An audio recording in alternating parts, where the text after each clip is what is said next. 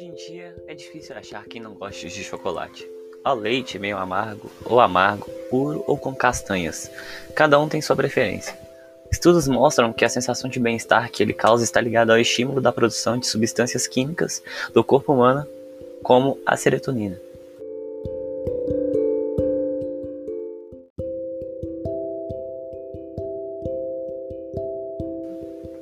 O desenvolvimento do sabor do alimento começa na etapa de fermentação dos grãos, processo ainda rudimentar, mas importantíssimo na produção de aminoácidos, monossacarídeos, peptídeos, flavonoides, metilxantinas e entre outros, substâncias essas que serão os precursores do sabor e do aroma do produto final. O aroma total do chocolate é formado na etapa de torrefação, na qual os grãos fermentados e secos são cuidadosamente aquecidos a temperaturas que variam de 110 graus a 140 graus.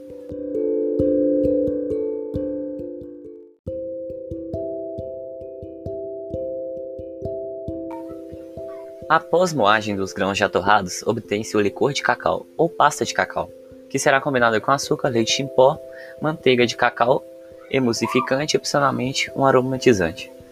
Essa mistura segue para a etapa chamada conchagem, na qual a massa será aquecida sob agitação por várias horas para obtenção de uma pasta fluida e a eliminação de substâncias voláteis que poderiam interferir no sabor final do doce.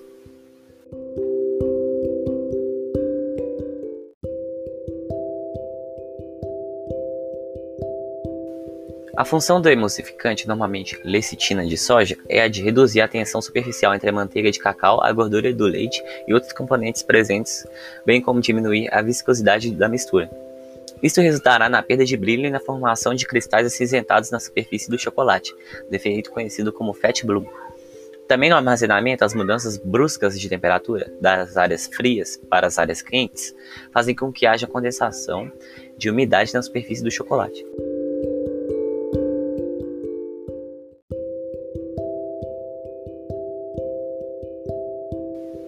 As moléculas de água formada durante a condensação dissolvem o açúcar do chocolate formando um xarope e posteriormente, quando são novamente evaporados pelo aquecimento, deixam o açúcar depositado na superfície na forma de cristais grossos e irregulares, que conferem ao produto um aspecto desagradável. Esse defeito conhecido como sugar bloom é facilmente identificado pois se caracteriza pela apresentação de uma camada de cor acinzentada, rugosa e irregular na superfície do produto. Para garantir sua qualidade, para a dosinização e conservação de suas características, o chocolate precisa ser armazenado sob rigoroso controle de temperatura, entre 16 graus e 25 graus, e umidade relativa do ar no máximo 70 graus.